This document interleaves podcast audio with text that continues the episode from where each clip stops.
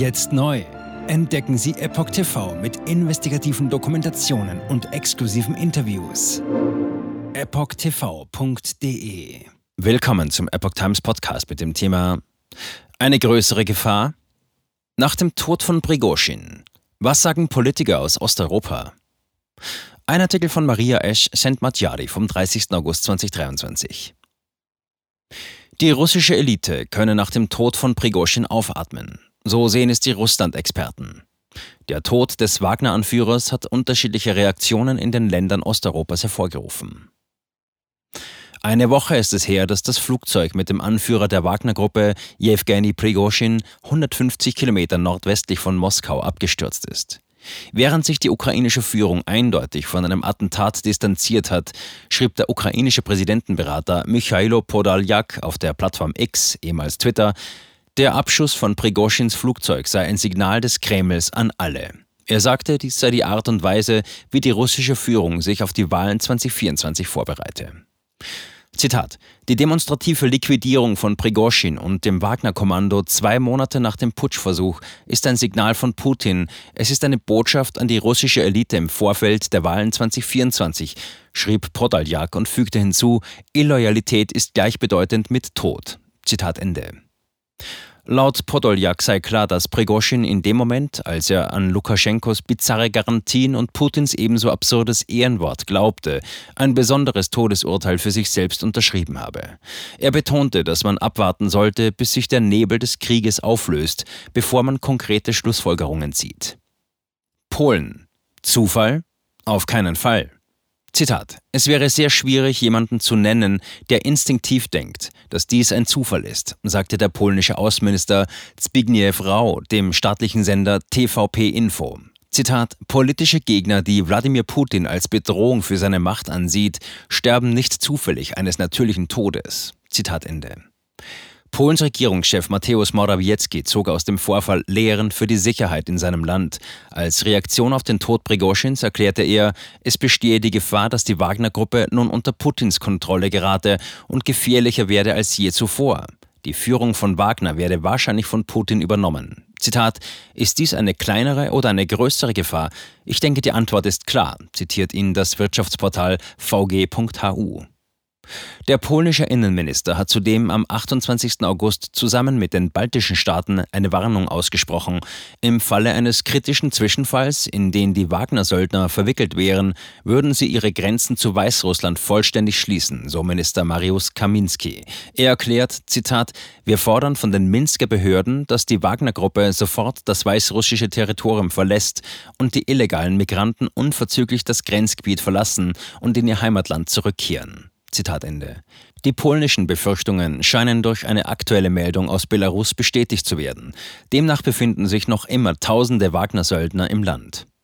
Einem ehemaligen belarussischen Oppositionsführer zufolge könnten die Söldner von der Regierung in Minsk sogar neue Personalausweise erhalten. Zitat: Diese würden es ihnen ermöglichen, in die EU einzureisen, um hier Terroranschläge zu verüben, so der frühere Minister Pavel Latuschka. Tschetschenischer Kriegsherr. Verlust für die ganze Nation. Der tschetschenische Staatschef Ramsan Kadyrov hat einen langen Telegram-Post über seinen persönlichen Freund Jewgeni Prigozhin veröffentlicht. Wie die Zeitschrift Portfolio ihn zitiert, lobt der tschetschenische Kriegsherr den verstorbenen Söldnerführer. Er schrieb, dass Prigozhin den Menschen von ganzem Herzen geholfen habe und dass sie viele Gemeinsamkeiten hätten. Zitat, Jewgeni Viktorowitsch war trotz seines Alters sehr aktiv und ein wichtiger Mann auf nationaler Ebene. Aber in letzter Zeit sah er nicht oder wollte nicht sehen, was im Lande geschah, so Kadyrov. Er wies darauf hin, dass sein Freund die aktuelle Lage in Russland nicht richtig eingeschätzt habe.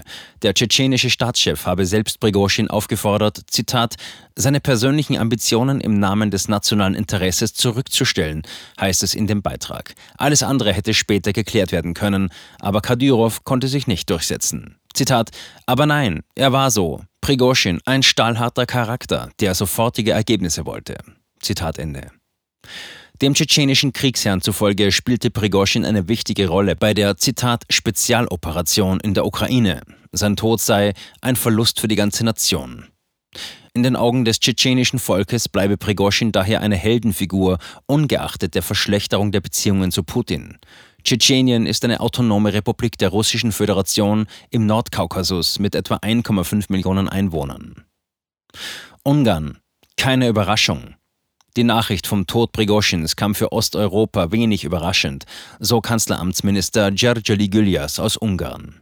Die ungarische Staatspräsidentin Katalin Novak erklärte in einem am Samstag in der italienischen Tageszeitung Il Messaggero veröffentlichten Interview, dass sie den Tod von Jewgeni Prigoschin, Zitat, nicht als Zeichen der Schwächung der Macht des russischen Präsidenten Wladimir Putin sehe. Auch sehe sie keine Herabsetzung der russischen Bemühungen. Vielmehr befürchtet Novak, dass, Zitat, Moskau an einem langen Krieg interessiert ist. Zitat Ende. Novak wurde am Wochenende von Papst Franziskus empfangen, mit dem die ungarische Regierung seit Monaten an einem gemeinsamen Friedensplan arbeitet. Einzelheiten nannte die Staatspräsidentin nicht, ebenso wenig wie Ministerpräsident Viktor Orban. Den Tod Prigoschins kommentierte Orban nicht. Jetzt neu. Entdecken Sie Epoch TV mit investigativen Dokumentationen und exklusiven Interviews. Noch heute kostenfrei anmelden und völlig unverbindlich testen. Sehen Sie jetzt gratis den weltweit ersten Dokumentarfilm zur ESG-Bewegung Der Schattenstaat. Wer hat die Kontrolle? Eine originale Epoch Times Produktion. Besuchen Sie uns auf epochtv.de. Politiker machen Gesetze, CEOs machen Gewinne. Doch das ändert sich jetzt alles. Die Zukunft passiert nicht einfach so. Die Zukunft wird von uns gestaltet, durch eine mächtige Gemeinschaft wie Sie hier in diesem Raum. Wir haben die Mittel, um den Zustand der Welt zu verbessern. Es gibt eine wachsende Bewegung, die Unternehmen, Regierungen und globale Institutionen zusammenbringen will. Ihr Ziel ist es, sich mit Themen wie Klimawandel, Rassismus, Ungleichheit und Waffenkontrolle zu befassen. Diese Bewegung nennt sich ESG. Wie funktioniert sie? Und wie wird sie unser Leben verändern? Bändigen wir die Wall Street nach unserem Willen? Oder sind wir diejenigen, die manipuliert werden? Man muss Verhalten erzwingen. Und bei BlackRock erzwingen wir Verhalten.